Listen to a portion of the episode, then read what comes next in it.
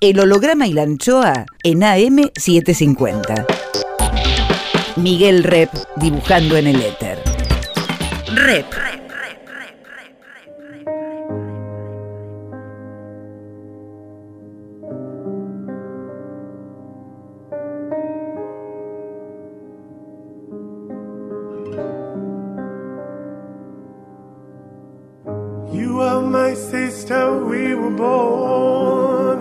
Tú eres mi hermana. Vos sos mi hermano.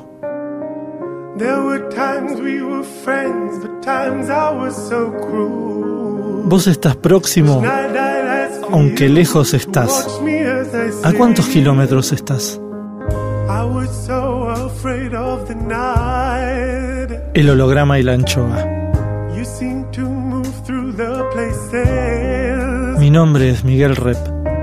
that I feared. You lived inside my world so softly, protected only by the kindness of your nature. El holograma y la anchoa. You are my sister, and I love you. May all of your, all of your El holograma y la anchoa. Ustedes son mis hermanos.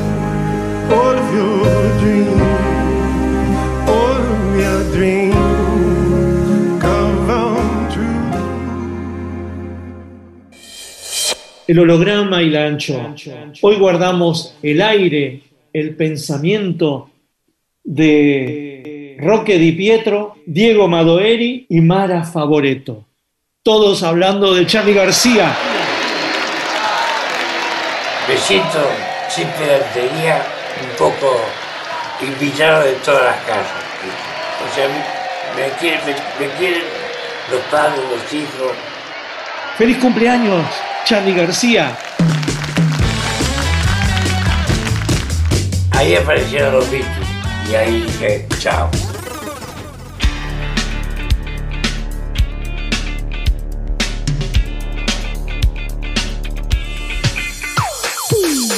Como bien saben los socios de este programa, aquí adoramos los libros. No todos, pero sí los que producen algunas editoriales. Entre estas empresas, casi siempre medianas o pequeñas, tenemos predilección por Caja Negra, Ampersand y por Gourmet Musical. Hoy se cumplen 70 años del nacimiento de ese milagro llamado Charlie García y Gourmet publicó tres sesudos y amenos libros sobre este artista. Hoy vamos a celebrar el cumpleaños de Charlie con los libros Esta noche toca Charlie, tomos 1 y 2, de Roque Di Pietro, con Charlie y la máquina de hacer música, de Diego Madoeri, y Charlie en el país de las alegorías, de Mara Favoreto. Esta última nos habla desde Australia. Estos tres autores estudiaron los recitales, la música y las letras de Don García Moreno. Y nosotros, acá en el holograma y la anchoa, hoy aprendemos y gozamos la música de este genio. Feliz cumpleaños, Charlie. Felices 70 años. Longevo artista. Bueno, y además soy un artista este, muy bueno. Diego eh, Roque, en- repasando su larga vida, eh, y quizás desde adolescente, ¿no? quizás desde que forma grupos, eh, ¿cuántos Charlies hay en tanto, eh, tanto com- como hacedor de recitales como, como músico? ¿no? ¿Cuántos Charlies ustedes subrayarían, eh, pondrían con un resaltador? Porque es como varios Charlies, ¿no? Eh, bueno, en, mi caso, yo lo sintetizaría, bueno, por lo menos en el libro sí expongo como tres grandes etapas, de la cual la primera la dividiría en dos. O sea, me parece que uno es el Charlie de los grupos, que con todas sus variaciones estilísticas, pero, pero anda en esa conformación de- de la música grupal. El Charlie solista hasta No More, que, que bueno, él, él quiere ser el control de- del disco, de la música, de todo lo que hace. Diego Madoeri. Y luego una etapa más caótica, la última, que yo no la tomé en mi libro, que ahora, bueno, por suerte Rock está sacando toda esa etapa y todavía no lo he leído, lo quiero leer. Eh, que, que sería la, la de Say No More, yo le llamo. Y bueno, y después esta, después, la, la que viene después de 2009, bueno, eh, esta nueva, la banda que, con los músicos que ya había tocado, la, eh, es su propio homenaje a su, a su música, pero a la vez creando otra música, ¿no? Ese para mí es un poco eso. Como tres Charlies. Sí, del cual el primero se divide en dos, ¿no? Porque el Charlie solista hasta More y el Charlie de las agrupaciones es diferente, es diferente. Claro. Yo siempre lo vi a Charlie García como un solista. Siempre lo vi como un solista. O sea, Sui Generis es obvio que es el proyecto de él. O Sí. sea, es, es absoluto. No hay, no, hay, no hay nada que discutir. Lo usa Nito Mestre como si fuese un instrumento más. Este, como si fuese, no sé, un, un- un sintetizador. La voz de Nito es casi. Es, es eso. Este, y todo lo demás, la máquina de hacer pájaros, quizás es un poquito más colectiva la cosa, por momentos. Y Cerú Girán, quizás un poco más. Pero ni la máquina de hacer pájaros ni Cerú Girán hubiese sido lo mismo sin Charlie García. Eso es una obviedad decir eso, ¿no? O sea, este, yo creo que dilató demasiado el momento en, transformarse en un solista, digamos, este, técnicamente un solista, que es el año 82, con Yendo la Cama Living. Pero es también coyuntural, porque era, fíjate que a Spinetta le pasó lo mismo. O sea, hasta, hasta decidirse eh, a hacer sus cosas con su propio nombre, pasó Almendra, pasó Invisible y pasó Pe- y Pescado Rabioso, ¿no? Pasaron todos hasta que... Es como que era la- la- el clima de época, estar en grupos, y además que los grupos durasen tan poco, porque este, tenían una media de dos o tres años. Es una cosa insólita, ¿viste? Y la cantidad de obra que se comprimía en tan poco tiempo. Era un disco por año mínimo, ¿viste? O sea, es, es muy curioso. Pero al mismo tiempo hay una variedad eh, dentro de la, música, incluso dentro del propio, de los propios grupos. O sea, el tercer disco de Sui Generis no tiene nada que ver con los dos primeros, que son como dos entregas más de estética folk, ¿viste? Ya el, tercer disco ya no tiene que ver con eso, ya anuncia la máquina de hacer pájaros. Entre uno y otro disco de la máquina ya hay, diferencias. Cerú Girán tiene una primera etapa muy marcada, un segundo disco que es casi eh, lo opuesto al disco debut, y ya un tercer y cuarto disco que ya como que se prepara para ingresar a la década del 80, y ya General Kamal Living es una cosa y Clicks Modernos es otra cosa diferente y, y Piano Bar es lo opuesto a Clicks Modernos, o sea, es una cosa insólita y todo pasa en 10 años, ¿viste? Mm. Del 72 al 82, 83, es, es una cosa, pero no pasaba solo con Charlie, ¿no? Pasaba con, con otros artistas también, era el clima de la época. Lo que pasa es que lo que tiene Charlie es que no erra una. Habla, sigue hablando Roque Di Pietro. Por lo menos desde que arranca Sui Generis hasta 1990, lo podemos considerar esa la frontera, filosofía barata y zapatos de goma, el tipo no erra una, te puede gustar más o menos determinados discos, pero cada disco tiene una sustancia muy importante, tiene repertorio importante, eh, una estética definida. Yo no sé con cuántos artistas pasó eso, ¿viste? O sea, 15 años de hiperproductividad y es todo, ¿viste? Es todo, es todo comestible. Hmm, Pero hay, eh, pero hay algo que vos manejás que es el tema de Charlie en escena. Y el Sí. Charlie en escena ha cambiado. O por lo menos, ¿qué, qué- qué hay? ¿Qué, qué hay? ¿Qué hilo conductor hay entre, no sé, entre Adiós sui generis y Sí. Say No More? Sí, bueno, tranquilamente podemos decir que son dos personas diferentes o dos artistas diferentes o, es la evolución de un tipo que quiere ser cada vez más libre, ¿no? Porque eso, lo que yo veo en Charlie en el escenario es la necesidad de, de ir liberándose cada vez más, ¿no? Como que se, se va, se va sacando ataduras, que es lo que le criticó la prensa de la época, el famoso cirquero. porque bailaba en el escenario, porque utilizaba el escenario como, como una plataforma para su, su, su cosa performática, ¿no? Yo lo que veo es eso, que tiene hasta cierta lógica, ¿no? Que Charlie haya terminado en, en el, digamos, en el performer Say No More, es como, tiene cierta lógica. Un tipo que se baja los pantalones una semana antes de la asunción de, Alfonsín, ¿no? que recibe a la democracia bajándose los pantalones en escena, o sea, algo más simbólico que eso, creo que no hay. O sea, tiene cierta lógica que, haya terminado utilizando el escenario de esa manera, ¿no? Que es, el escenario es como que no, es, es la continuación de su vida, no hay, no, hay, no hay distinción en Charlie. Vida privada, vida pública, ¿viste? El escenario, la vida, no hay límites. Eso los lo, lo borró. Eso es lo que distingue también a, a los años Say No More. Borró los límites de, de, lo que es su obra y su vida. Qué cosa extraña, Charlie, que, que sea tan importante la música y tan importante la letra, casi parejitos, ¿no? Porque hay otros que se asientan más en la música y sobre todo él, que se dice oído absoluto, le prestó tanta atención a la lírica, ¿no?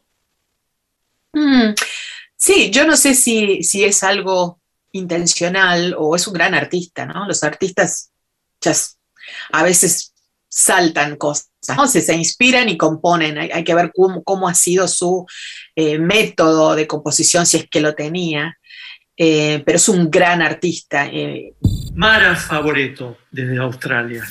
Bueno, también tiene producciones plásticas, hay mucho, es un artista muy completo. Sí, pero me refiero a que sus letras parecen ser muy necesarias para él. Mm, mm. Sí, una manera de Bueno, pero mira, eh, cuando los periodistas lo entrevistan muchas veces y él contesta cualquier pavada, pero eh, siempre hay algo detrás de eso. Mira, hoy me acordaba eh, cuando le preguntaron hace muchos años eh, para unas elecciones, ¿vos votarías a una mujer? Y Charlie lo mira al periodista y le contesta, no, porque soy hombre. O sea, a una pregunta muy ridícula, una pregunta estúpida, él enseguida respondió otra cosa estúpida. ¿Cómo vas a responder a eso? Eso también me interesa, la figura pública, cuando él tenía que, eh, si bien digo, no me interesa ser privada, pero sus manifestaciones públicas, cuando le hacían preguntas que no tenían mucho sentido, respondía con una pavada, ¿no? Y esto lo hemos visto muchísimas veces. Y nos hemos fascinado con eso.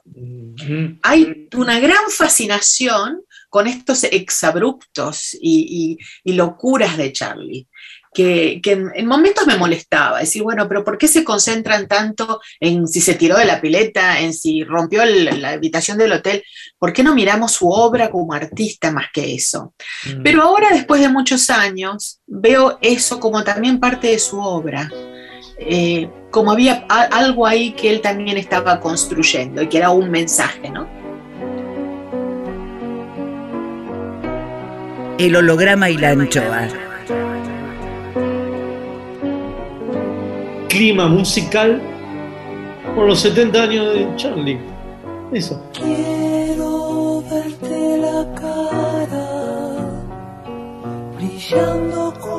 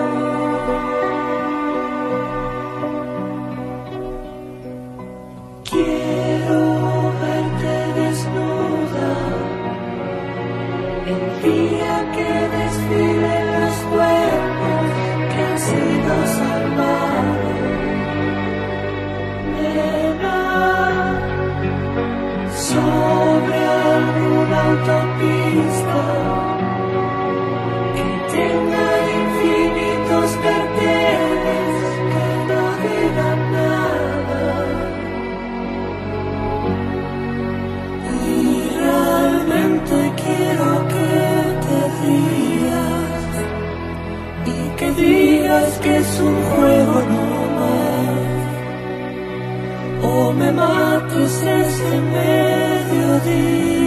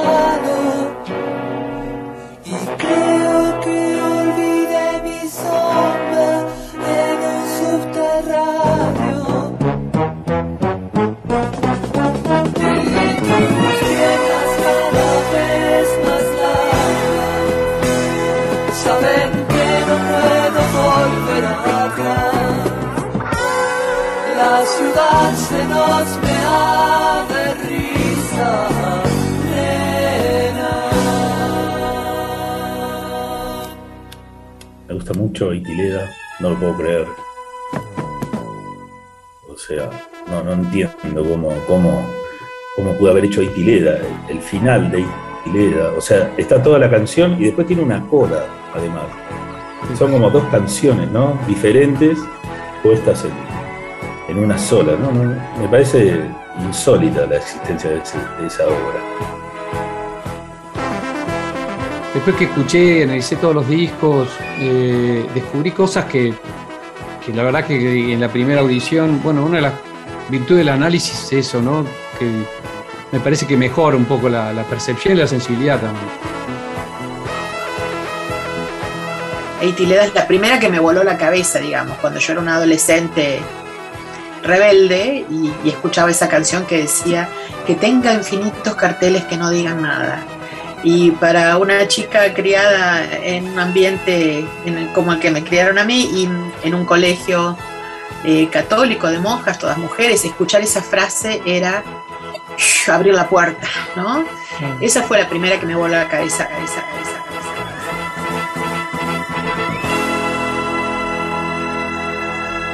Seguinos en las redes. En Facebook, El Holograma y la Anchoa. En Twitter e Instagram, Miguel Rep. Rep sigue en AM750.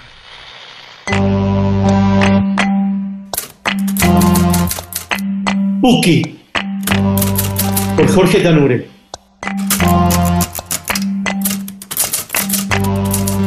Desorientaba a sus padres y a los maestros con sus ocurrencias, pero no lo hacía de malo o de molesto. Puki era y sigue siendo así. Cuando un mullido sillón lo atrapaba, él buscaba la manera de escaparse y ante el coreo de miles de fans tendía a sentir escosor y angustia. Puki la rompió desde muy joven. Vendió miles de discos y llenó estadios, pero un día se hartó de verles las ropas y los movimientos tristes a los de las primeras filas y entonces dio un volantazo. En una noche interminable de esas, desparramó por el piso los discos que nunca había escuchado y les prestó mucha atención. Al cabo de unos meses, aquella multitud que lo seguía a todas partes, sí, esos mismos que hacían movimientos lánguidos con sus ropas caídas, fue en masa a comprar el nuevo disco de Puki y no pudieron ni quisieron entender tanto holgorio. Escucharon maracas, gritos entusiastas, percusión precisa, sintetizadores y poco les duró la sorpresa. Debían seguir a su ídolo, el de siempre. Si Puki lo hizo por algo habrá sido, se repetían a sí mismos. Pasaron años y lustros. Aquellos muchos envejecieron, tuvieron hijos y hasta nietos. Puki también. Todos tienen más kilos, menos pelos y muchos disimulan arrugas y desganos. Puki, cada tanto, les ofrece algo nuevo y ellos aceptan aunque desorientados. Por algo será que siempre cambia, dicen de Puki los que lo siguen amando. Puki, por Jorge Tanure. Siga los textos de Tanure en www.jorgetanure con doble n, punto blogspot.com. Miguel Rep dibujando en el éter. El holograma y la anchoa. En el día del cumpleaños de Charlie García, Sí, después de mucho tiempo. Seguimos con Roque Di Pietro, Diego Madoeri y Mara Favoreto, esta última desde Australia, hablan del genio. La pretensión cuál es definitivamente con este nuevo espectáculo, de llegar a la mayor cantidad de público posible, de transmitirle qué. Eh, de transmitirle una nueva música diferente a la que hacía con Sui Generis, eh, mostrar el trabajo de un grupo muy ensamblado y comunicarme con la gente. Mira, al principio, no sé, estaba con dudas. Después de que lo hice, estoy sorprendido de lo que se puede hacer. Empecé a hacerlo el año pasado en casa, con unos grabadores chiquititos y desplazando de cinta a cinta, ¿no? esas cosas caseras, y sonaba bastante bien. Pero realmente en un estudio bueno es increíble lo que, se- lo que se puede hacer. Lo que pasa es que suena el tema como yo me lo imagino todo, ¿entendés? Y como tengo la facilidad de tocar todos los instrumentos, este, queda buenísimo. Yo no quiero volverme tan Che, Diego, vos desde tu perspectiva musicológica, ¿qué, qué ves como lo más experimental que hizo Charlie como músico? Habría que ver qué sería esto de experimental, pero hay como distintas facetas. Si, si uno ve desde el punto de vista de, de, de la ruptura que él hace con respecto a su propio lenguaje, me parece que, sobre todo yo focalizado en lo que son las configuraciones melódicas armónicas, Click Modernos es una bisagra. Digamos, es algo que, que- que- que- tiene un grado de disrupción importante. Antes que eso, pequeñas anécdotas, siempre con su propio lenguaje, pero bueno, en pequeñas anécdotas hay como todavía un, clima de época que, él venía trayendo de, de- la música sinfónico progresiva y demás. Ahora, eh, desde, un- punto de vista experimental como, búsqueda, que creo que no lo llevó mucho a ninguna parte, Say No More, en el sentido de, bueno, de todos esos tracks con, múltiples mezclas y, experimentos de consola, que- que es algo que, que él gustó en esa época y bueno, quiso, quiso canalizar. De hecho, bueno, en esa época está con toda esa cosa de la vanguardia eh, y demás. A mí me resulta siempre interesante cómo él eh, va generando pequeñas rupturas en su lenguaje, pero siempre manteniendo algunos rasgos que, que- van conformando, que van manteniendo su estilo. Hay algo en su música que, que tiene como ciertos hilos conductores, digamos, ¿no? Eso me parece que, que es de las cosas más interesantes de su lenguaje. Mm. Pero comparado con Spinetta, ¿Spinetta es más experimental? Spinetta eh, logra cierto tipo de, de- de experimentación que, que- que es diferente a Charlie, digamos. Eh, Charlie está muy, muy concentrado en, en- en una, en un lenguaje armónico tonal que viene de la música clásico-romántica, que, que tiene que ver con su, con su estudio y demás, que lo asimiló fuertemente, y, y, y cómo él hibrida eso con cierto tipo de armonía del rock. En Spinetta lo atraviesa un poco eh, mucha intuición. eh, a veces se habla del jazz, pero me parece que, que- en Spinetta es más la intuición, de la búsqueda de- del acorde raro, de- de- de- dar vuelta a los dedos y esa sonoridad, y no tanto de lo que podría ser los enlaces, lo que provoca en esa secuencia armónica. Son como distintas líneas que, que trabajan cada uno. En Spinetta siempre está también la disrupción melódica, esa melodía que no se sabe para dónde va a ir, y en Charlie no, digamos, Charlie es un músico más clásico en el sentido de armar una canción. Un La artista canción- popular, ¿no? Un artista popular. Sí, en el sentido de que, bueno, también es producto de su formación clásico-romántica, donde, bueno, la cosa empieza y tiene una dirección hacia algún lado, digamos, más allá de que hay algunas canciones que, que- que- evitan esto, ya te digo, un clic moderno, qué sé yo. Eh, pero, pero en general es esa un poco la lógica de Charlie, la direccionalidad armónica, eso está muy fuerte en él. En Spinetta, ya desde Almendra empieza a plantear algunas disrupciones que, que- que tienen que ver con que, bueno, hacia el final te lo cambian. Vos crees que va a terminar de una manera y te lo cambian. Claro. No, es poco- Spinetta no solo se enamora de los Beatles, ¿no? No, en ese sentido hay algo ahí eh, que habría que, que investigar más, ¿no? De cuáles son esos, esas fuentes. Los dos creo que tienen la, la- la cualidad de, de esa antena que decíamos antes, estar muy, muy atentos a, y, a escuchar una gran cantidad de, y variedad de repertorios, ¿no? Y ahí es donde en su cuerpo cocinan esas músicas con mucha personalidad, me parece. Eh, vos sé que, bueno, tanto en el libro de Mara como en el de Roque, por supuesto, todo el tiempo los accidentes biológicos y de temperamento y, toxicológicos y de farándula de Charlie van afectando su obra. Se notan las letras, se notan los recitales. En tu libro, que es más técnico, ¿vos notás que todos esos cambios afectan su música o simplemente hay un, hay un tipo que sigue una línea y que a pesar de todos los accidentes de la vitalidad, eh, el tipo sigue en, en un eje, digamos. No, no, como que en esa parte no lo afecta. ¿Se entiende? Como que eh, la parte radiolandia, la parte intruso, se cuela mucho más en los libros de Roque y de Mara que en el tuyo. Lo que pasa que, bueno, yo, mi investigación se centró en los discos de estudio de él. Y la verdad que los discos de estudio, más allá de, de- de las diferencias de época y de grabación, son discos altamente profesionales para su época, digamos, ¿no? Más allá de la velocidad de grabación, como dijo Roque, que, con que se trabajaba, digamos, sobre todo los primeros, eh, de Sugeri y demás.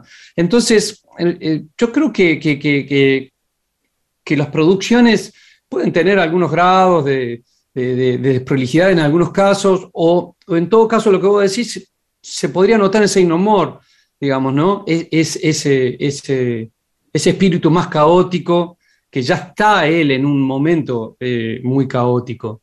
Eh, pero, pero llegado el momento de la grabación, el producto termina siendo esa obra de Charlie que para mí es eh, altamente equilibrada. Yo una de las cosas que me sorprendí bueno, mi libro tiene toda una cuestión media estadística acerca de los rasgos, es ese equilibrio entre los rasgos más regulares de él y los más impredecibles. O sea, hay algo clásico en Charlie de, eh, de- algo, de alguien, de una música muy equilibrada, de una música altamente equilibrada. Y ese sentido a mí me, esto no lo puse en el libro, pero me, me generó esta cuestión, digamos, cómo e- ese, artista hacia afuera se mostraba siempre con algún desequilibrio respecto a la, a la normalidad, por así decir, social, y, y en su música canalizaba muchos equilibrios. digamos. Más, más, más. Roque Di Pietro, Diego Madoeri y Mara Favoreto, hablando de Charlie García. Rep en AM750. ¿Y Charlie García merece un premio Nobel de literatura? Yo creería que sí.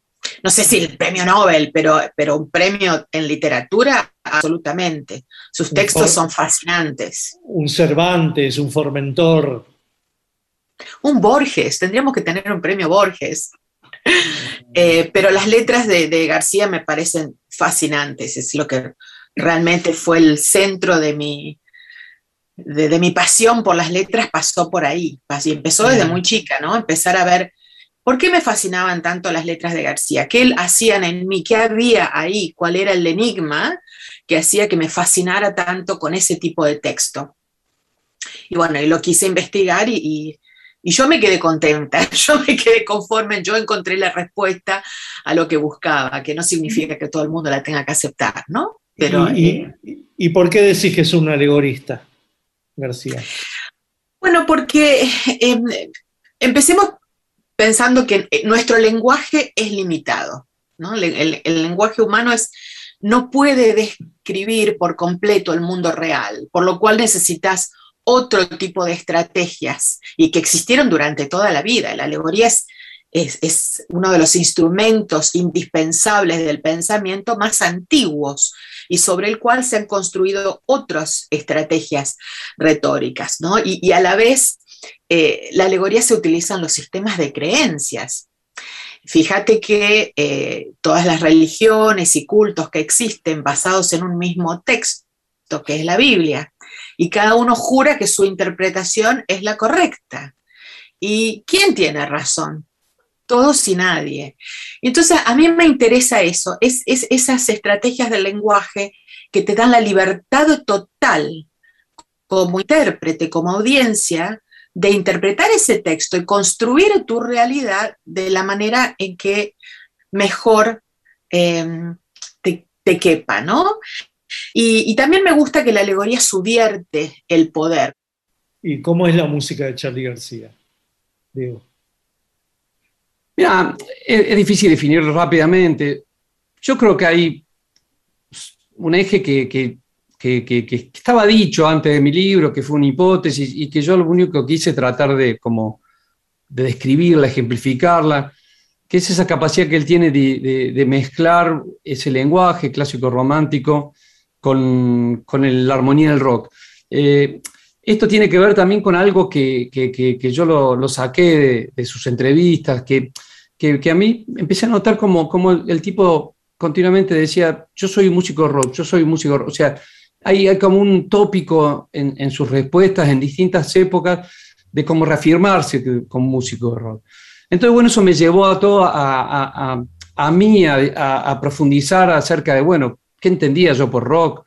Bueno, de ahí devine en, todo un marco que, viene de algunos estudiosos estadounidenses, musicólogos que han avanzado mucho en eso, en hacer unas descripciones de tipo musicológica del rock anglo, obviamente, pero que, bueno, como, como este- el rock nuestro deviene un poco de ahí, eh, me fue muy útil establecer estos rasgos propiamente rockeros, digamos, como yo los llamo, y cómo esos rasgos propiamente rockeros Charlie los combina de distintas maneras.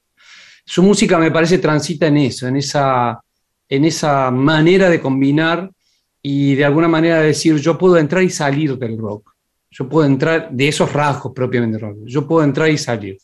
Eh, es- eh, su música muestra eso. Siempre con un grado muy equilibrado en, en referencia a, la- a los grados de novedad que él propone y sus propias regularidades, digamos. ¿no? En ese marco es su música. Roque, vos, vos, ¿por qué te crees que Charlie tiene que todo el tiempo afirmar que es un artista del rock? ¿Por, por la actitud? Yo no, no, no sé eh, si eso ocurre o ocurrió. O sea, yo, yo entiendo que Charlie muchas veces es como que renegó este, de, la condición de rockero, porque un tipo que hace un tema como Disar mi sangra, ¿qué tiene de rockero? O sea, es como lo anti-rockero. O sea, No, y hay, hay temas que podrían estar en San Remo, Charlie. Claro, además, ¿viste? Y ya el nombre, Charlie García, ¿no? Si nos, nos- nos- nos De desligamos de Módena. De Módena. Claro, de, de la cosa que, sentimental que tenemos, lo tenemos incorporado de que nacemos al nombre, Charlie García, pero si lo, lo escucho en extranjero es como un, un pastiche, ¿no? Total. Pero sí, yo creo que en, los- en la época Say No More, Charlie empezó a, a, digamos, a reclamar su ADN rockero, su, su estirpe rockera. Este, se- creo que empezó a coquetear, digamos, con los rasgos más, eh, lo- lo- los lugares comunes del rock, ¿no? Este, es raro, porque es, es un tipo siempre escurridizo, ¿viste? O sea, no, no, no, no, es difícil colocarlo en un lugar. Lo que te decía antes, es como que Desar mi sangra, para mí es un hito dentro de su repertorio y dentro, en, digamos, en, la tradición de la música popular ya de este país. O sea, yo lo observo, capaz que Diego me, puede desmentir, pero yo lo observo como un acontecimiento único, ¿viste? La existencia de esa, de esa composición.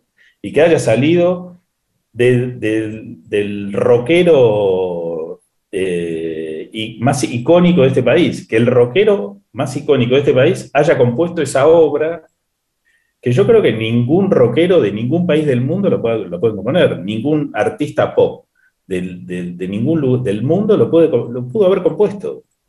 No sé qué te parece a vos, Diego, pero... No, sí, sí, sin lugar a dudas. Ahí él muestra eh, todo lo que él puede hacer desde ese lenguaje, digamos, eh, y genera, casi te diría como una pequeña forma sonata, digamos. Claro, Eh, claro. Es, sin lugar a dudas, eh, en, eh, en, en Girán y en esas búsquedas que él hacía donde podía elaborar esa- esas, esas, esas canciones con, un- con- con un formato clásico román, con un lenguaje, con una habilidad para manejar eso. Eh, Sí, sí, es sí. una obra para estudiar para el piano, ¿eh? porque además hay que lo interesante que, que es cantar sobre eso. Bueno, Fito lo hace y lo hace una buena versión, pero no, no, no, es, no es sencillo tampoco de tocar eso, digamos. Ya es una obra interesante sola en el piano, digamos. Así que, Claro. no, no, estoy plenamente de acuerdo con vos. Eh, yo, yo me refería por ahí a, una marca que por ahí le puso, no sé si vos lo ves así, Roque, que creo que se lo puso más Papo y no sé por qué le pegó tanto, digamos. Claro, Cuando- claro. él como, dice que, es que como ellos ablandaron el rock. Claro, es mitología, creo. Viste que. Papo lo acusó, de, a- acusaba a sui generis de ablandar la milanesa. De ablandar Este, el rock, dijo. Pero sí, yo creo, sí.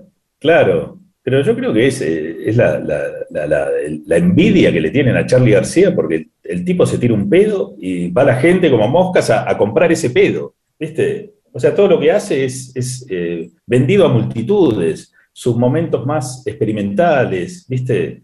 Sus cosas, él ambiciona la masividad constantemente, que muy pocos lo logran. Por eso esa tensión con Spinetta, ¿no? Que existió siempre. O sea, casi son dos obras que están en un mismo nivel. La diferencia es que uno, uno llegó a impactar masivamente y el otro no. Sí. ¿Viste? Uno, Y yo creo que la ahí- obra de Charlie cir- circuló por la calle constantemente y la obra de, de Spinetta no. ¿Viste? Y yo creo que ahí hay un mérito. El otro día en una charla yo decía, mira, eh, más allá de que yo considero que es el único músico rockero que tenemos vivo que tiene una trayectoria ininterrumpida, porque lo está demostrando, eh, esa cualidad de con esa música ser masivo, ahí hay un mérito eh, Claro. grande, grande. Porque los, los discos que no fueron reconocidos en su momento, porque yo creo que hace un desvío como instituciones, pequeñas anécdotas sobre instituciones, el primero de Cerú, Click Moderno, después terminan siendo los- como los mejores del disco de- de- del rock. O sea, Canónicos, después de un tiempo terminan siendo canónicos. Ah, Hasta esos discos que realmente él hizo como un viraje de estilo, que los dejó a sus propios fans un poquito descentrados, eh, terminan siendo discos de los cuales a mí me pasó esto, cuando yo empecé a investigar pensé que iba a tocar algunas canciones y con eso iba a armar mi tesis, viste, mi libro está, es la tesis de doctorado. Y, y después empecé a dar cuenta, ¿cuál saco?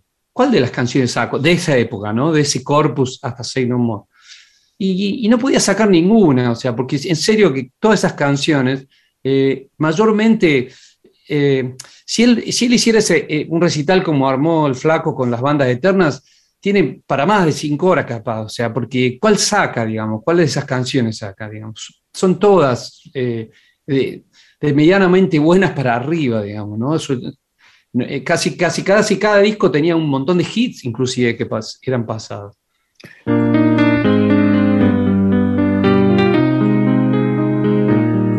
El holograma y la anchoa. tiempo es un vidrio, tu amor un faquir, mi cuerpo una aguja, tu mente un tapiz. Si las sanguijuelas no pueden herirte, no existe una escuela que enseñe a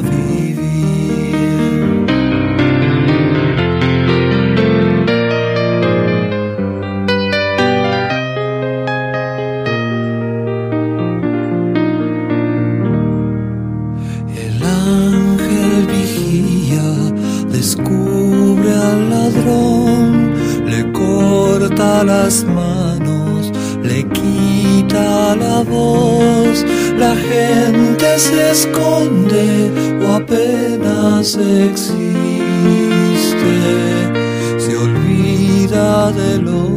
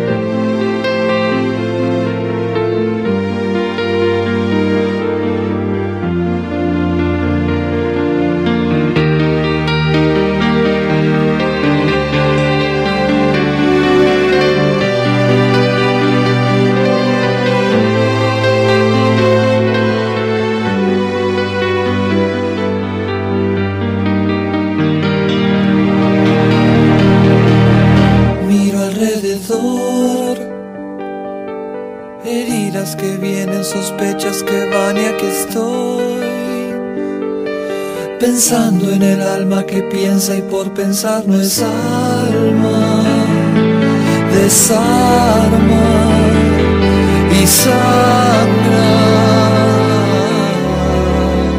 Me gusta mucho Desarma y Sangra.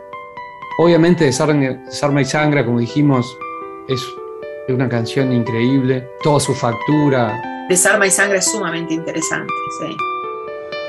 Tres autores de libros de Charlie, de la misma editorial, tienen un canon musical de, de- de- de registro coincidente, ¿no? Increíble. Qué interesante porque no nos pusimos de acuerdo nunca, ¿no? No, si bien los a- conozco a Diego y a Roque, y a- nunca nos pusimos de acuerdo. Y aparte porque los registros de los libros son exactamente distintos. Uno habla de los recitales, otro de la música y otro de la letra. Musiquita que nuestros invitados eligieron para el cumpleaños de hoy de Charlie García tus 70 años, Charlie. Gracias. El holograma y la anchoa.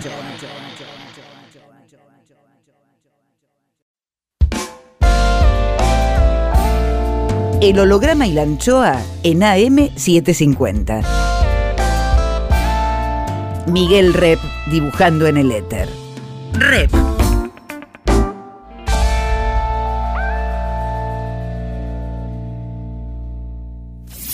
Cuadritos finales. Más. Roque Di Pietro, Diego Madoeri y Mara Favoreto, hablando de Charlie García.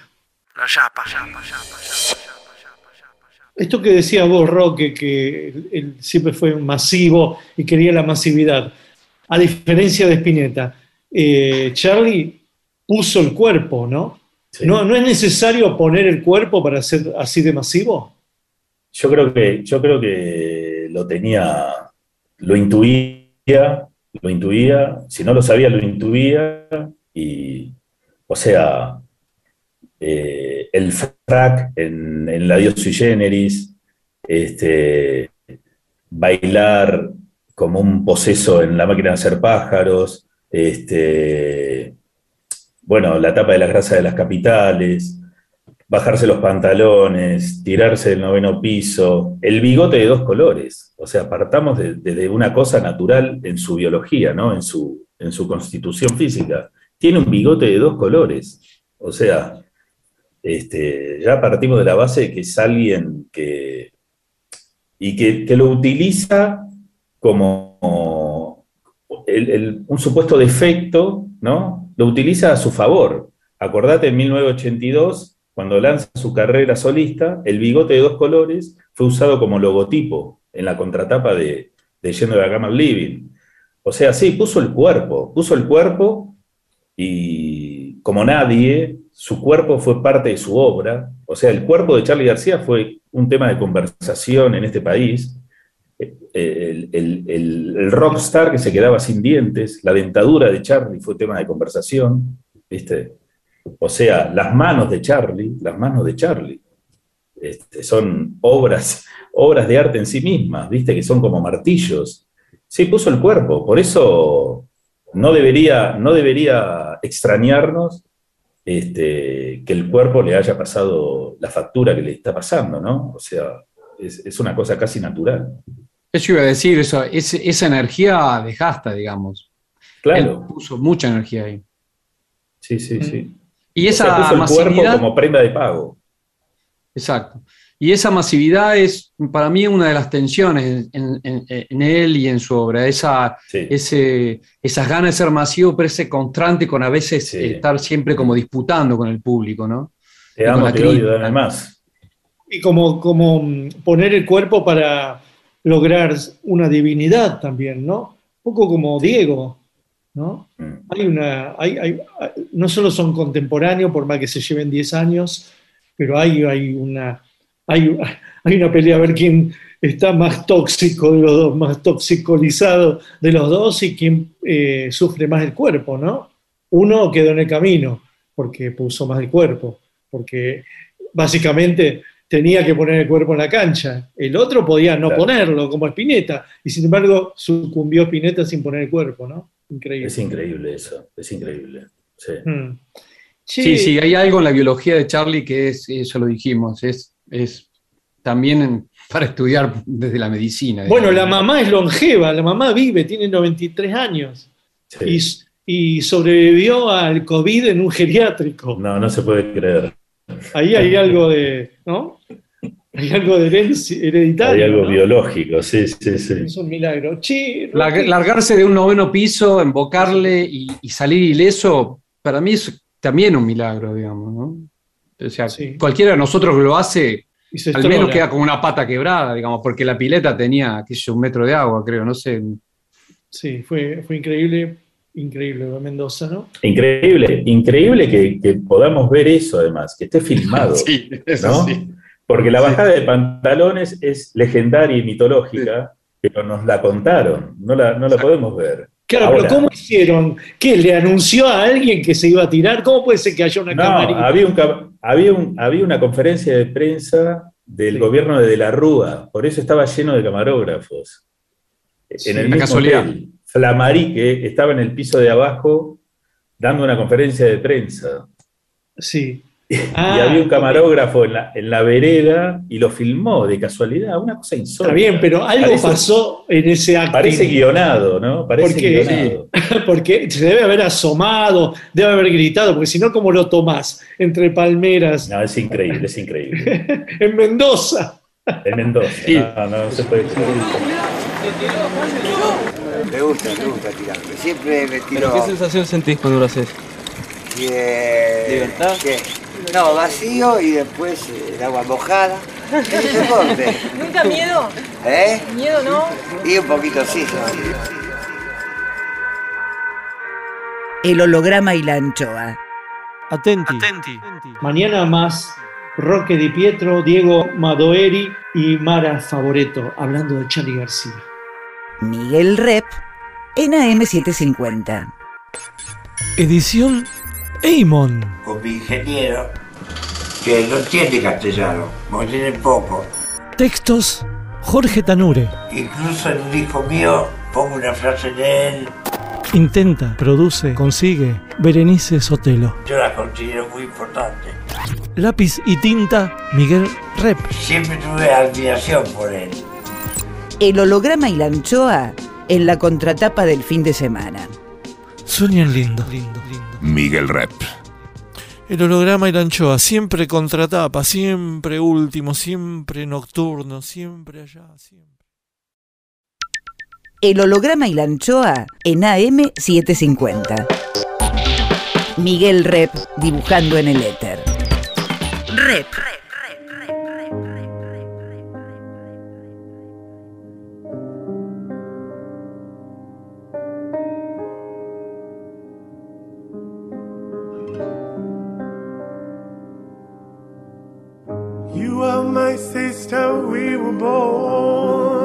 Tú eres mi hermana. so innocent, so full of need. Vos sos mi hermano. There were times we were friends, but times I was so cruel. Vos estás próximo, aunque lejos estás. ¿A cuántos kilómetros estás? El holograma y la anchoa. Mi nombre es Miguel Rep.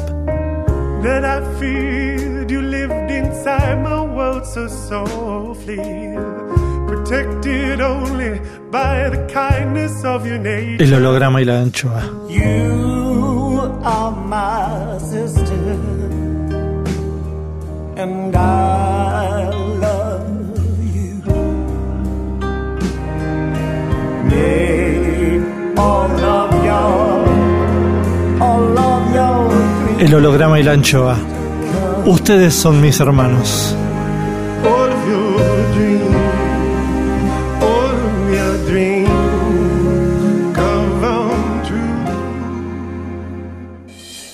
El holograma y la anchoa. Hoy, Cuadrofénico es tener doble esquizofrenia. no sé. Soy un humor. No sé si ponerlo como título. Es buenísimo el disco. Segunda parte de Medio chabón. Charlie García, 70 años, Es más divertido. por autores de libros sobre él, Roque Di Pietro, Diego Madoeri y Mara Favoreto. Dice, la sombra del sugirió muerte. Y el corazón espera. Yo soy aristócrata de la virtud, qué sé yo. Progresar, pero no progresar para uno solo. Bueno, y además soy un artista este, muy bueno. Un día voy a hacer un libro. Sí, leí un libro muy bueno mío, que se llama Charlie en el país de las alegorías. Alegoría es más que metáfora. Me interesó, me interesó. ¿Qué es una alegoría? ¿Qué es? Una alegoría es, ah, la forma más fácil de explicar, es un conjunto de metáforas, o una serie de metáforas que forman una narrativa alegórica. Es como el ejemplo típico que se da siempre es eh, Alicia en el País de las Maravillas, ¿no? O el ejemplo que yo doy, el de la Biblia, que es una gran alegoría, ¿no? Entonces son un montón de cuentitos o historias o frases o todas metáforas que forman en su conjunto un texto completamente cifrado y que hay que interpretarlo. Ahora, el- lo, que a mí me fascina de la alegoría es que la interpretación es múltiple. Hay multiplicidad de interpretaciones según cuántos eh, personas haya en la audiencia o cuántos lectores tenga ese texto. Y ninguno se contradice el uno con el otro. Es posible tener multiplicidad de interpretaciones. Eso traducido al rock es la libertad total, lo que el Claro. rock siempre buscaba. Claro. La, la libertad tuya, el pensar, el desarrollar ideas, el ser creativo. Bueno, creo que todas estas funciones se las brinda la alegoría a las canciones de Charlie, ¿no? Donde puede crear un texto que lo interpretas como se te ocurra y todo está bien. En el recorrido que vos adivinás de Charlie como lector, primero cifrás como lo, homérico, como lecturas, ¿no? Lo que está en él siempre desde niño, lo homérico, y después un descubrimiento del, si se quiere, el nonsense de Alicia, de Lewis Carroll, ¿no? Eh, ¿qué- qué- pero qué, qué ruta hay entre la alegoría griega y, y Lewis Carroll para vos, para desencadenar lo que después será la poesía eh, de, de Charlie, que para mí la aduana es Lennon, porque Mm. Lennon, Lennon eh, eh, trae a Carroll y trae a Nonsense en los Beatles, Mm. ¿no? Y, y Es él verdad. amaba- y él ama a Lennon, él ama a Lennon, ¿no? Pero bueno, Bueno, eso no lo había pensado. Me encantó, me encantó lo de Lennon, no lo había pensado, es algo que, o, o si lo pensé fue hace muchos años, no, no, no se me había ocurrido, está muy bueno, está muy bueno eso. Lo que pasa es que yo miré la, la- la alegoría no como de en persona, sino como gran figura retórica que ha existido desde la Edad Media. Si te pones a pensar en el arte, estas estatuas, estas imágenes, las pinturas alegóricas, todos los mensajes se transmitían así. Entonces a mí siempre me fascinó, me fascinaron estas formas antiguas artísticas y cómo se manifiesta- manifiestan actualmente en la cultura popular. Entonces miraba la alegoría desde ese punto, cómo se manifestaba ahora como una gran figura. ¿Cómo podés decir que le llegó a decantar en su letra esto, el poema homérico y luego Lewis Carroll, y, y- y- y si hay algo de argentino en su poesía? Yo creo que es porque tanto Homero como Lewis Carroll, como Lennon, como Charlie, eh, tratan problemas que son similares, que tienen que ver con la naturaleza humana, como Shakespeare. Mara Favoreto, desde Australia.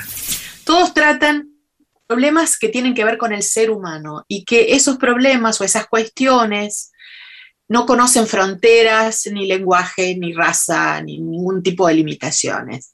Entonces, creo que ahí se pueden encontrar un montón de referencias. Fíjate qué interesante, porque vos estás encontrando referencias y relaciones diferentes a las que encontré yo.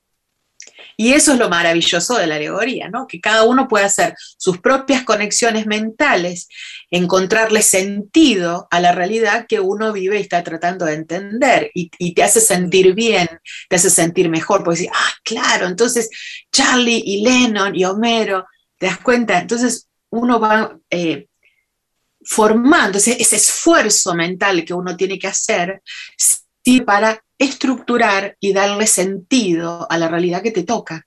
Mm. ¿Y signos argentinos en la letrística de Charlie? Bueno, su, le- su lenguaje es bastante argentino. Su lenguaje siempre es bastante argentino. Creo que sí, eh, tiene frases, el usar el vos, me encanta cuando los artistas usan el vos, eh, o, o los verbos, ¿no? Acentuados. Eh, me tiré por vos, suponente, ¿no? Frases así. Eh, hay muchos guiños, hay muchos guiños, sí, creo que sí. Y Charlie es muy argentino. Eh, y, y lo ha dicho muchas veces, ¿no? A veces cuando ha hecho declaraciones, creo que él se siente muy argentino. Igual eh, su vida personal eh, no fue algo en lo que yo me metí ni me interesa. eh, A mí me, me interesa su texto y, y- y su creación Mm. en ese sentido, ¿no? Artística. Su vida personal es, es otra, es otra cosa. Me parece que No me, no me gusta meterme en eso. Mm, Cuando decís Lewis Carroll, eh, después, claro, eh, trato de encontrar qué conexión hay con el nonsense de Lewis Carroll. ¿Charlie García tiene nonsense en sus letras? Absolutamente. Eh, Cosmigonón, ¿te acordás la canción Cosmigonón en, en Cerú Girán? Que son una serie de palabras inventadas que no existen. Eh, Lewis Carroll tenía un- en, en el, en Alicia en el País de las Maravillas, creo que eso, no, en Alicia, eh, El espejo. la del espejo, en el espejo. Tiene un poema que se llama Jabberwocky, que eh, también es una serie de palabras que no se entienden y que solamente se puede leer el, el- el poema mirándolo en un espejo, ¿no? Leyéndolo, escritura Sí. en espejo. Pero hay algo que está claro en ese poema, dice Liz. Alguien mató a algo. Y a mí me parecía muy significativo que él tuviese una canción, Cerú Girán, época de dictadura, censura, que hiciera una, fuera muy parecido al Jabberwocky de Lewis Carroll, en el que se dice que alguien mató a algo. O sea, me parece que esas sutilezas eh, que no son para todos, ¿no? Que en su momento no la, yo en su momento ni me di cuenta, no tenía ni idea. Claro, claro. Eh, y eso uno lo ve mucho tiempo después, cuando uno revisita la obra de Ucrán Ortiz, ah, esto era tal vez lo que a él inspiró, o lo que, o a lo mejor es casualidad, o a lo mejor es mi paranoia interpretativa, que también es posible, ¿no? Pero el sin sentido es eso. Los, em, Lewis Carroll, eh, en los cuentos de Alicia, eran todas estas aventuras y cuestionamientos que no se resolvían. Diferente a muchísimos otros textos literarios en el que se cuenta una historia que tiene un principio y un final. Las preguntas que cuestiona Alicia no tienen, no tienen respuesta. Es, es toda una locura, ¿no? Eso es lo que a mí me interesaba también, que suele pasar en las canciones de Charlie, ¿no? Que hay ideas tiradas ahí. Y bueno, haz lo que quieras con eso. Y esa idea de, de libertad total que nos da como audiencia es lo que me parece fantástico, pues es la función didáctica, ¿no?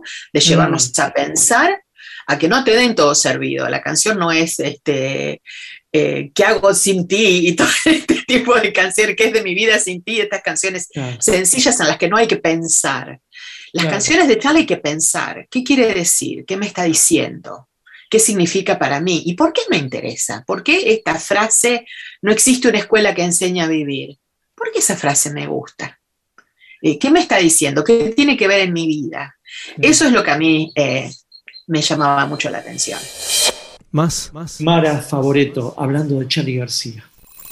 Rep en AM750. Pero la lírica de Charlie cambia mucho entre la lírica de la dictadura y la lírica de la democracia, ¿no?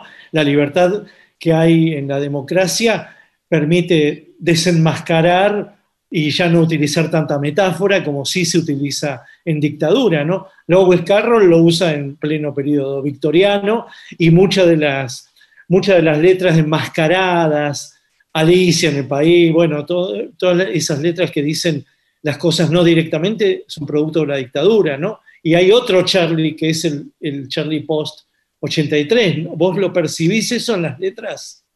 Absolutamente, absolutamente. De hecho, en, en mi libro publicado por Gourmet está dividido en dos partes, ¿no? Eh, que no solamente tienen que ver con lo histórico, con durante la dictadura, antes y durante la dictadura y después de la dictadura, sino con ese cambio que vos estás diciendo, Red. Porque claro, al levantarse la censura ya no era necesario cifrar tanto. Es más, el, disco de 1984, Piano Bar, empieza con la frase, yo que nací con Videla. Y eso a mí me marcó, acá hay una bisagra. Nací con Videla, quiere decir, aprendí a escribir mis letras bajo un sistema de censura porque no podía decir lo que quería decir. Entonces, nací sin poder, ¿no? Y, y las letras siguen siendo alegóricas, son menos cifradas, son menos políticas, hay otro tipo de cosas, pero eso nos pasa a todos en la vida. Nosotros estamos mirando una obra de, de décadas de Charlie y. Charlie es un ser humano y le pasan cosas y, él va madurando, va cambiando y por supuesto va a hablar de cosas distintas, Sí, como nos pasa a todos. sí. Claro, después habla mucho de sí y del ego, ¿no? Cada vez más. Claro, y eso me parece sumamente interesante también, ¿no? Como él construye, es, es a lo que yo le llamo el héroe alegórico, pero es que es una, una parodia de la estrella de rock, ¿no? Él dijo, bueno, si yo me voy a hacer súper famoso y voy a formar parte del mercado, yo me quiero hacer cargo de mí mismo, ¿no? Y creó esta, esta parodia de la estrella de rock, que también tiene sus facetas sumamente interesantes. Eh, y, trabajó con eso, ¿no? por eso digo que es una parodia, ¿no? El ego, el, el, este, el say no more y, y todo esto que vimos después. Hmm. El holograma y la anchoa. Banda de sonido por Mara Favoretto. eh, reloj plastilina de las últimas. Hay muchas canciones muy, muy buenas. Y creo que pasa también por el momento en que uno está viviendo, ¿no? Hay épocas de mi vida que cierta canción eh, me, me llega mucho más que otras. Una vez creí que nada iba a pasarme. Una vez pensé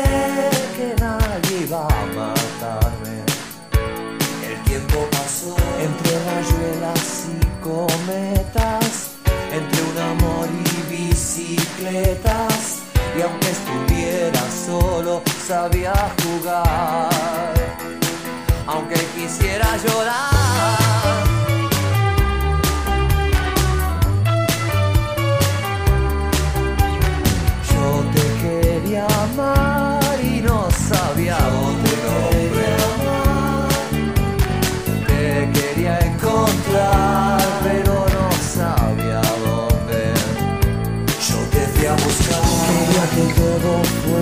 Eterno. Se fue el amor, llegó el invierno. Y anduve tiritando en cualquier lugar. Y solo pude llorar.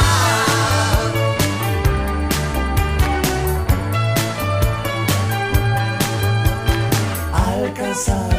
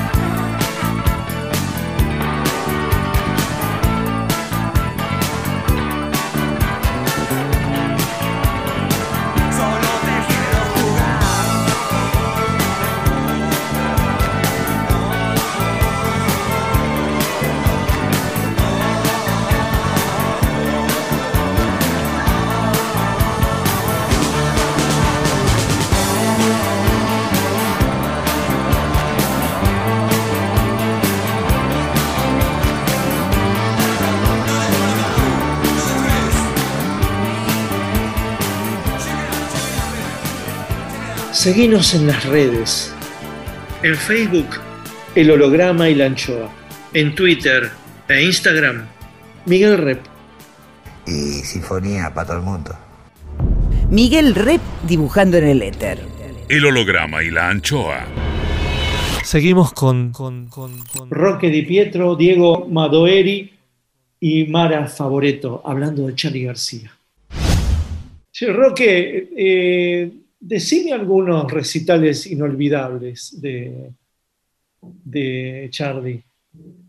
Bueno, voy a lo obvio, ¿no? Este, bueno, o no tan obvio. Eh, Sui Generis 74, en el Gran Rex, presentación de, de instituciones. Este, Adiós Sui Generis, obvio, Luna Park, dos funciones en una misma noche, una cosa insólita, insólita. Ya tocar en el Luna Park era muy raro, desde la pesada que no había rock en el Luna Park, desde el rompan todo. No solo lo llenan, sino que hacen dos funciones en una misma noche. O sea, vacían un Luna Park para empezar la otra función, filman una película, o sea, una cosa que no existía. Increíble, increíble. Filman una película, Leopoldo, Leopoldo Torre Nilsson la produce, ¿no? no o sea, eso te da la pauta de, de- del interés que despertaba este tipo, ¿no? Ya desde el, comienzo de su carrera. Este, bueno, la máquina de hacer pájaros. Lamentablemente no tenemos ni un fotograma para, pa- en video para verlo en vivo a, la máquina, no hay nada filmado, pero, sus actuaciones en vivo son muy poderosas. El debut de Serú Girán en obras, en 1978, muy criticado por toda la, inteligencia argentina, ¿no? El diario La Opinión lo destrozó, El Expreso Imaginario lo destrozó, este, un show con una orquesta sinfónica en el escenario. Este, bueno, Ferro, 82, el lanzamiento de su carrera como solista, haciendo como una, una alegoría de Malvinas en el escenario, destruyendo una ciudad, ¿viste? y recibiendo muy poca oposición, por ejemplo, de excombatientes, de, de, de la sociedad en general. Nadie, nadie, nadie se quejó de que Charlie García estaba haciendo una alegoría de la guerra. Ahora, cuando quiso en el 99 hacer una alegoría de los vuelos de la muerte, no lo pudo hacer. ¿Lo recordás? No lo pudo hacer. Quería tirar muñecos desde helicóptero en el Río de la Plata, porque eh, iba a tocar en Puerto Madero. Y no lo pudo hacer. Fíjate la, la distancia que hay entre, entre el tema Malvinas y el tema los desaparecidos de la dictadura, ¿no? Cómo, cómo nos pega cada, cada cosa. Habla, sigue hablando Roque Di Pietro. Charlie García, lo de, lo de Malvinas, lo hizo en tiempo real. La guerra había terminado en junio y él lo hace en diciembre. Pero nadie, no- nadie se opuso a eso, nadie, nadie se sintió ofendido. Es una cosa muy curiosa. Este, Qué raro ese periodo, verdad. Era un periodo en que, que se necesitaba cierta alegría también, ¿no? Se, Sí. se necesitaba. Yo me acuerdo, era un- el, el periodo en que surge Virus, los twists están ahí, ¿no? Él creo que Sí. capta eso, que él capta de dejar atrás eh, la melancolía y los psicobolche vendría a ser, ¿no? Sí, claro, se corta el pelo, se corta el pelo, un acto revolucionario para la sociedad argentina. Y García Fiorucci. se cortó el pelo. Y a Fiorucci. Fiorucci, claro. claro. Mm. Y cataliza un poco todo eso, la alegría no solo brasilera, y se pone a producir a los abuelos de la nada, produce el, el legendario primer disco de los twists, ¿viste? Es como que la ve enseguida por dónde pasa el humor y el sentimiento de la sociedad argentina, como dejar algo atrás y, y empezar con la democracia, ¿no? Empezar Es con- verdad, es, es, eh, eh, es una persona, un personaje con mucho humor permanentemente, por más que muchas de sus letras sean muy tristes, ¿no? Muy triste, sí, sí, pero el humor de que hay en la música de Charlie García es, es eh, constante. La Porque ironía, ¿no? El la cinismo. figu- la figura de él, la figura misma de él, es una mezcla de Chaplin, Sí, Groucho sí. Marx, Sí, eh, Quijote. Woody ¿no? Allen. Hay todo eso, ¿no? Y encima esos bigotes, tenés razón. Bueno, ¿y otros recitales no. para ir, venir más acá? Y bueno, clics modernos, importante, Luna Park, bueno, Piano Bar, obvio. Cada presentación oficial de él son muy importantes porque es como una declaración de estética nueva, ¿viste? Plantea una nueva cosa, puede presentar nueva banda, ¿viste? Es, es muy interesante. Bueno, en el 90, Gran Rex, acordate que sube un tipo con un ar- vestido de cura con un arma de plástico. que le pase eso, parece, parece un montaje, ¿no? Tiene Que golpe le de pase suerte eso también. a Charlie García, ¿viste? Y el tipo diciendo soy el Lennon del subdesarrollo, ni siquiera, ni siquiera tengo un asesino de verdad. Es genial, es una cosa insólita. Bueno, el regreso, cómo sabotea, cómo saboteó el regreso de Cerú Girán, ¿viste? Sí. Lo, lo, lo boicoteó. Lo boicoteó porque es obvio que lo están haciendo por dinero y la relación de Charlie con el dinero es otro tema que, que podríamos sí. hablar durante mucho Es tiempo. Es otro libro, ¿no? Es otro libro, lo tira por la ventana, ¿viste? No le importa. Sí. Lo- Y aparte- o sea, le importa para, para, para patirarlo. Y aparte, a veces hay tiempos en que se queja de que le falta Sí. dinero, se Sí, queja de que le afanaron, ¿no? Sí. Y seguramente siempre tuvo una buena guita en Sadaik. Lo debe seguir teniendo. Mucha, sí, claro, mucha, claro, mucha. En este momento alguien está cantando una canción. ¿no? Sí, absolutamente. Está sonando. Algún- sí, sí, siempre. En una época, después de esta última, le embargaron la- las cuentas de Sadaik. Él tuvo embargado. eh, Sí, por un claro. tiempo. Eh, Tuvo muchos juicios, que muchos juicios realmente, en un momento dado, estuvo como bien abajo económicamente. Diego Madoeri. Eh, A mí me parece que, que- que eso muestra de nuevo, hay algo de, de- de eso, de, de que le chupa un huevo la guita y que hace por amor al arte, hay algo más allá de que le gusta vivir bien seguramente, pero hay algo que transita. Un músico como Charlie eh, eh, en, Inglaterra o en Estados Unidos sería un millonario, millonario. Pero eso, eso no lo ves como una cosa también, una característica romántica de él, que lo acerca. Sí, sí, eso es romántico, es Por eso. esencialmente romántico. Por eso. O sea, Es el amor al guita- arte, digamos. El amor al arte, la guita no importa. Por eso digo que él es en sí mismo un- un- un- un- eh, la obra, el artista, es todo junto, digamos. Él vive, o sea, hay algo, hay algo muy de mucha coherencia en él, digamos, ¿no? en el sí, sentido, sí, sí. se profesionalizó, porque se profesionalizó, pero, pero no dejando de alguna manera ese espíritu artístico. O sea, no, no, no. En la época donde, bueno, ya, viste, todos empiezan a hacer sus guitas, empiezan a vivir en grandes casas, él por ahí seguía viviendo ahí en, en- en- en la esquina esa, con todo Por el el departamento día. pintado, hecho mierda. Es decir, eh, él gastaba la guita en, en- en aparatos, en aparatos, Sí. se compraban teclados porque los rompía, se gastaba la guita en eso. Y en droga. Bueno, bueno. No olvidemos, no olvidemos No, el no. factor. Yo, yo- Ah, por supuesto. yo su plata. Y no, pero aparte forma parte de su obra.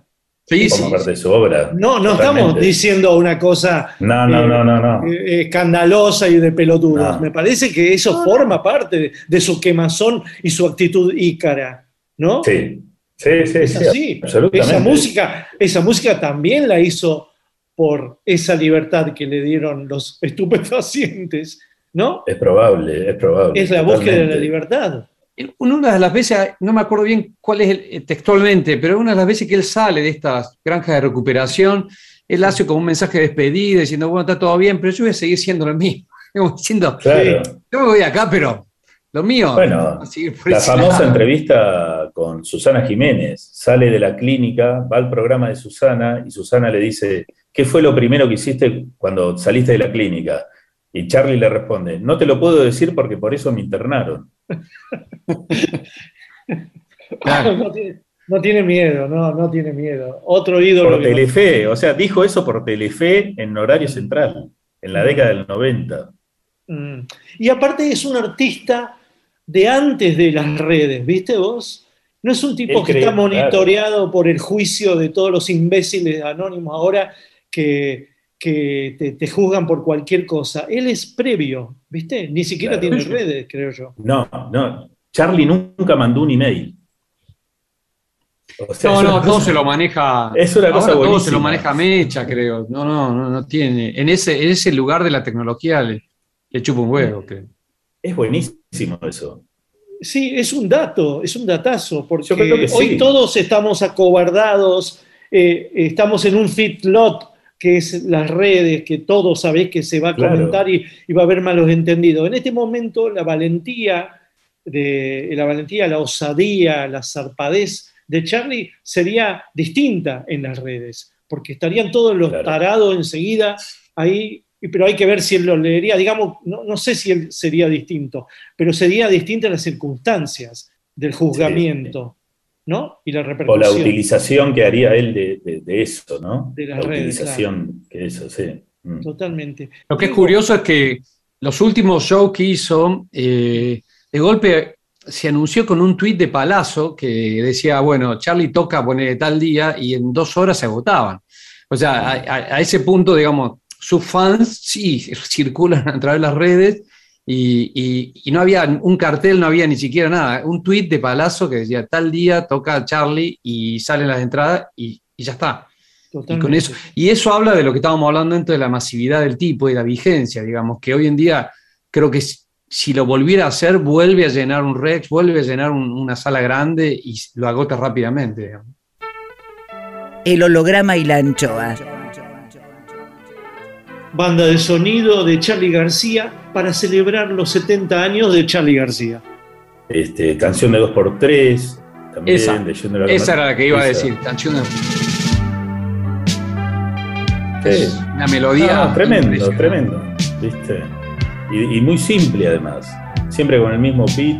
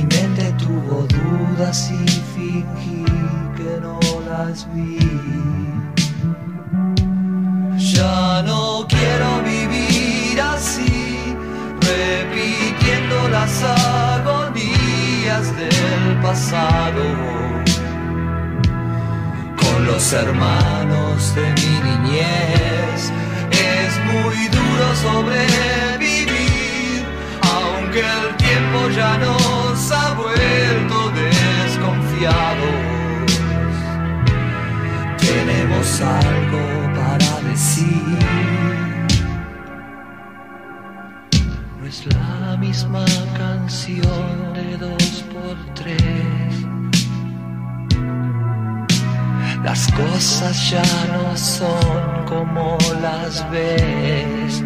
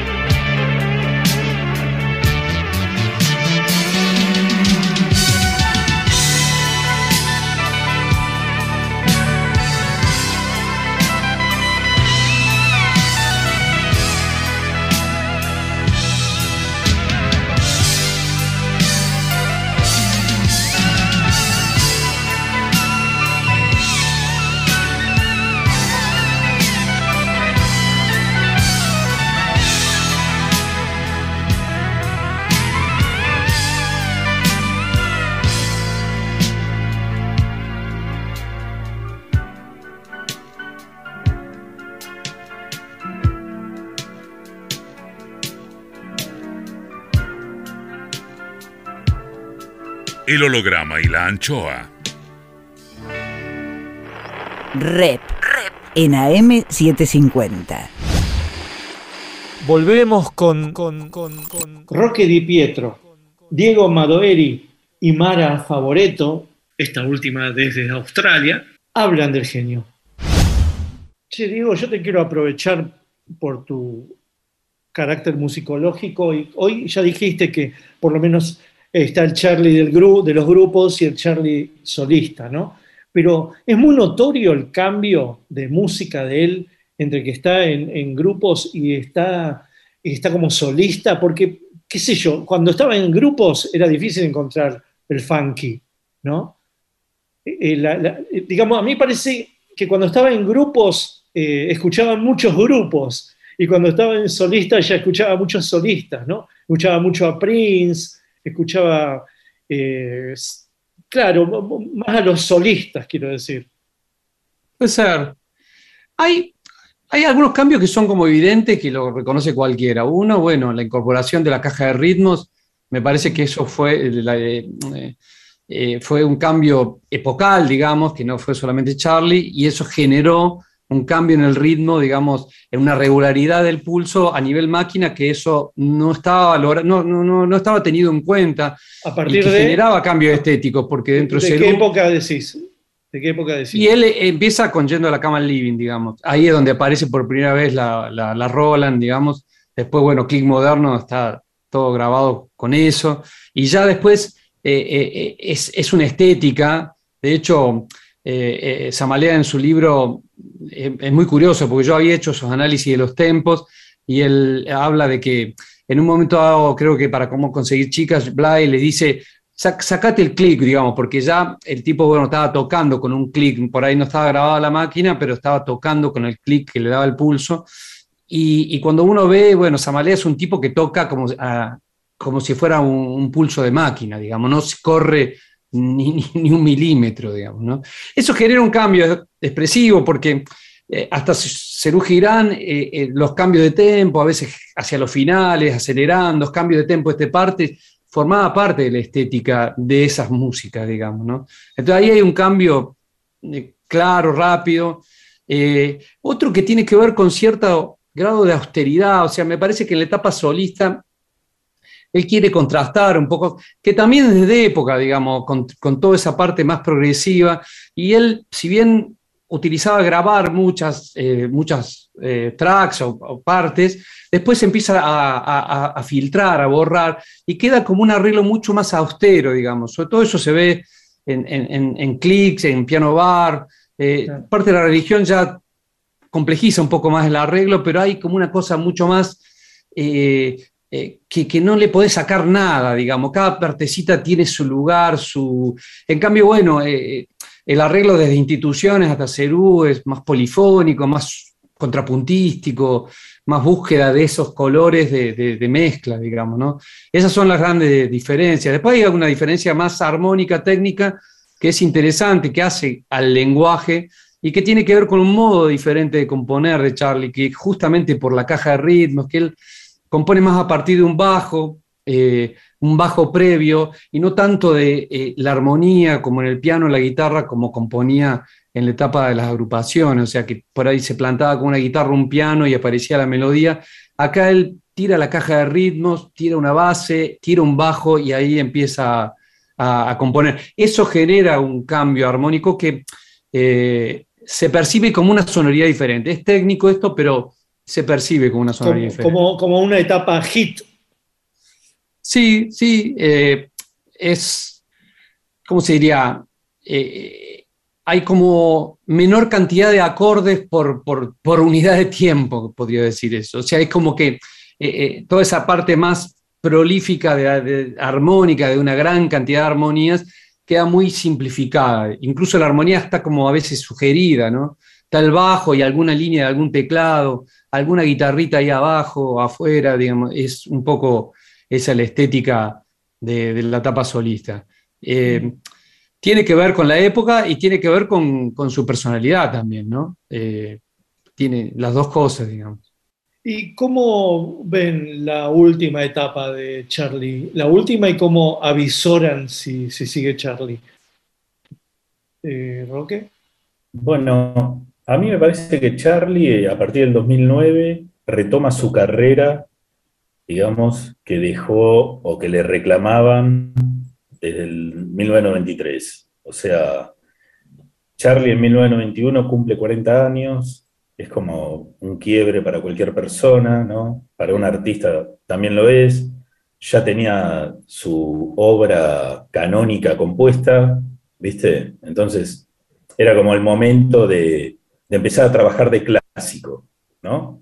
Era como, bueno, vamos a, a salir de gira, de grandes éxitos, a celebrarle los aniversarios a los discos clásicos, y él es como que no agarra por ese camino e inventa Say No More, ¿no? La hija de la lágrima, Say No More, el aguante, todo el, el concepto constante que vino en ese momento, que fue como un desvío a lo que supuestamente debería haber hecho, o la industria esperaba que hiciera, o es lo que hace cualquier artista que considera que tiene una carrera, ¿no? que cuidar. Entonces, de algún modo, el año 2009 eh, retoma ese camino, eh, bandas súper ensayadas, es como que agarra un camino profesional, eh, demasiado previsible, muchos discos en vivo, no hay repertorio nuevo prácticamente, y bueno, es como eh, vuelve, o sea, empieza a hacer el camino del clásico, ¿no? El vivir de su, de su gloria, de algún modo. Algo que, que en cierta manera se rompe con Random, porque entrega disco, un disco con canciones nuevas, ¿viste? 10 canciones, todas, todos estrenos. Este, es como que ahí vuelve a, a- ofrecer algo, ¿no? Algo, vuelve a continuar con su carrera, quizás. Lo veo así. Y hace rato que, que no espero nada de Charlie, pero celebro cualquier cosa que haga, ¿no? O sea, es todo bonus track lo que estamos viendo. Todo ganancia. ¿Y qué opinas de la última letrística del, digamos, del 2009, 2008? ¿Y qué esperás de él? Bueno, como te decía hace un rato, eh, todo el mundo, todos, crecemos, evolucionamos y te- tenemos nuestros mejores momentos. Todos artistas tienen su pico y después es muy difícil mantener. Cuando uno ha llegado a un nivel de calidad muy alto, es muy difícil mantenerlo. Eh, y creo que eso también le puede pasar a los músicos, ¿no? Eh, si bien, por ejemplo, Random eh, es, un, es un lindo disco, no tiene para mí la calidad letrística de, los discos anteriores. Eh, pero, pero bueno, está todo bien, no, no, le, no le podemos seguir pidiendo más. Con, No, bueno, hay, hay que respetar. Aparte, su cuerpo también ha sufrido, ¿no? Claro, claro, por eso el, el- decaimiento, la fatiga de los elementos que sufrimos absolutamente todos. Pero eh, creo que, Charlie dejó algo muy importante, que es esta construcción que yo le llamo, ¿no? que hablábamos hace un ratito, del héroe alegórico, esta figura que construyó, que creo que empezó al principio de su carrera. Acordémonos que antes de que él se diera cuenta de todo lo que estaba pasando con su propia fama, él eh, decía, mientras miro las nuevas olas, yo ya soy parte del mar. O sea que él siempre se sentía como un no comprendido, como alguien de que realmente eh, no, no, no llegaban a entender lo que él nos quería decir. Claro. Un Y lo siguió autoconsciente. repitiendo. Lo siguió repitiendo durante toda su, su carrera. Eh, debería saber por qué, que lo nombré hace un rato también. Si me escuchás, si te pones la camiseta, si seguías a Charlie, ¿sabes por qué? ¿Qué es lo que te estoy tratando de decir? Eso es lo que a mí me interesaba mucho, ¿no? Esta construcción de, de un héroe por la que eh, él se armó su logo, como Superman, él tiene el Say No More, una misión, que todo héroe tiene una misión, que es la de curar, pero mis manos solo tocan, dice él, ¿no? Pero esta, esta misión de transformar eh, la mente de quien lo escuche, de hacerte crecer mentalmente, ideológicamente, o redescubrir tu propio ser. Tiene una serie de máximas, como todos los héroes, o de enseñanzas que en sus eh, en, sus, en sus discos eh, 60 por 60, aparecen como 20 trajes de lágrimas, en los que están las frases más interesantes o, o- o que más impactaron de la mayoría de sus canciones, ¿no? Sí. Eh, y, y tiene sus aliados, ¿no? Fíjate que él no nos llama sus súbditos o sus seguidores, son sus aliados, pone al público al mismo nivel. O sea que muy sutilmente Charlie tiene esas actitudes eh, que por más que él se ponga en Dios, en yo soy Dios, yo, yo voy a ser el rey de la Argentina y vos no, y todas estas parodias y, y comicidades, tiene cuestiones muy sutiles que son muy fuertes y, y muy nobles, ¿no? El llamar a su, a su gente mis aliados al mismo nivel, no mis, mis fans, mis súbditos, mis admiradores. Eh, creo que esas cosas son muy interesantes. El holograma y la anchoa.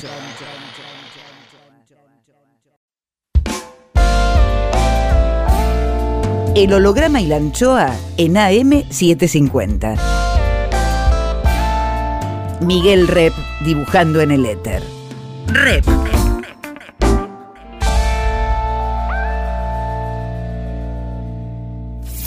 Cuadritos finales. Más. Roque Di Pietro, Diego Madoeri y Mara Favoreto, hablando de Charlie García. La yapa. Cuánta vida, cuánta música, cuánta letra, pero por sobre todo, eh, qué longevidad la de Charlie, porque con la vida que llevó y comparándolo con otros ángeles ícaros como Diego, qué sé yo, estamos celebrando una longevidad artística, ¿no? Sí, sí. Es un milagro lo que estamos viviendo. Este, festejarle el cumpleaños número 70 a Charlie, yo creo que no estaba en los planes de nadie. Desde la, desde la, la década del 80, que no estaba en los planes de nadie. Ni siquiera de él, me parece. ¿no? Bueno, eso es difícil de saberlo. Él parece tener un master plan, ¿no? Todo el tiempo. Este, pero yo creo que muchas veces me pregunto qué pensará Charlie, que vive en un mundo en el que no está más Spinetta, no está más Prince, este, faltan dos Beatles, y el tipo está ahí todavía, ¿viste? Incluso se supone que este año va a haber un nuevo disco, una cosa insólita, nueva música de Charlie García, ¿viste? Ya el, Eso ya iba a el- decir. el último disco que entregó ya es prácticamente milagroso, porque parece un disco dictado por Charlie García, ni siquiera tocado por él, ¿viste? Son como esos escritores que ya no pueden, no pueden escribir y, y dictan, ¿viste? Sus, sus últimas cosas que van a dejar. Me parece una cosa insólita.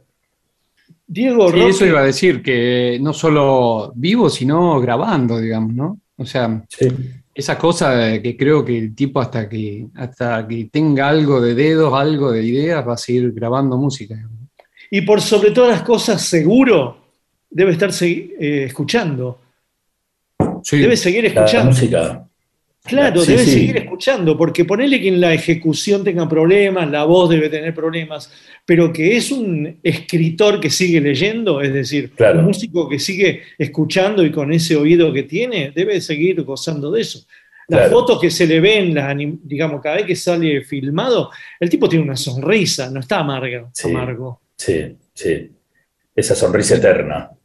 Eso se Bueno, parece. eh, si es algo que caracterizó a, a Charlie durante toda su carrera o toda su vida pública, es la fascinación que tiene por la música. Por su propia música, pero por la música de otros. El tipo es un fan de, de los músicos a los que adora, ¿viste?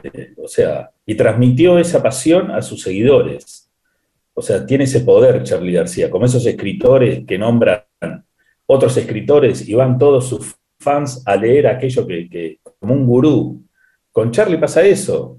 O sea, yo jamás podría haber conocido a Satie en los años 90 si no fuese por Charlie García, a Eric Satie. Jamás, nunca. Es imposible ha- haberme cruzado con Eric Satie, con Kurosawa. Son todas referencias que vienen de la obra de él. ¿Viste? Y me pasó a mí, pero le pasó a, a miles de personas también. Sí, yo, yo pienso igual, yo creo que él tiene como un espíritu medio de un artista romántico en el sentido del romanticismo, de, de- estar consustanciado con, con su hacer. O sea, la vida la música y la música es su vida, digamos. A mí siempre me, me gustó una carta que escribió Palito cuando él se reincorpora después de esta y se va a la casa, estudio de él. Y hay una carta que creo que salió en la Rolling Stone, que él dice que, lo ve y dice que no sabes lo bien que se ve cuando el tipo vuelve a tocar. O sea, y la idea interesante de Palito de, de llevarlo, sacarlo de ahí y llevarlo a, un lugar donde él podía sanar, que era tocando, haciendo música. Bueno, qué, suerte que tuvimos que se cumplan 70 años, que para un rocker de, de- de su vida desgastada es bastante eh, hablar de longevidad, ¿no? Sí, es como Keith Richards. Tremendo, tremendo, Sí, ¿no? Sí, Porque a, a su lado se han caído muchísimos, muchísimos. Y él sigue ahí en pie y con esa sonrisa. sí. Eh, León Gieco creo que había dicho que el día que Charlie no esté, Buenos Aires se iba a vestir de blanco y negro, ¿no? Eh, pero no sé qué día va a ser ese, porque parece que Charlie tiene pila para rato. Sí, ojalá, ojalá. Bueno, muchas gracias, Mara. Te mando un beso. Igualmente, chao, un gusto, Gracias, gracias, gracias. Bueno, muchas gracias, muchachos. Gracias por. No, muchas gracias, a vos. eh. Gracias por los Chao, libros. Diego. Muchas gracias. No, me- chao, Roque, muchas gracias. eh. Chao, Diego. Chao. Chao, chao. El holograma y la anchoa. Soy no more. Miguel Rep en AM750. Edición Eimon. Textos Jorge Tanure. Sí, para algunos es más horrible que para otros. Es injusto el mundo, es una mierda. Intenta, produce, consigue. Listo, ahí le mandé. Berenice Sotelo. Gracias. Lápiz y tinta Miguel Rep. El holograma y la anchoa en la contratapa del fin de semana. Sueñan lindo. Miguel Rep. El holograma y la anchoa, siempre contratapa, siempre último, siempre nocturno, siempre allá. siempre-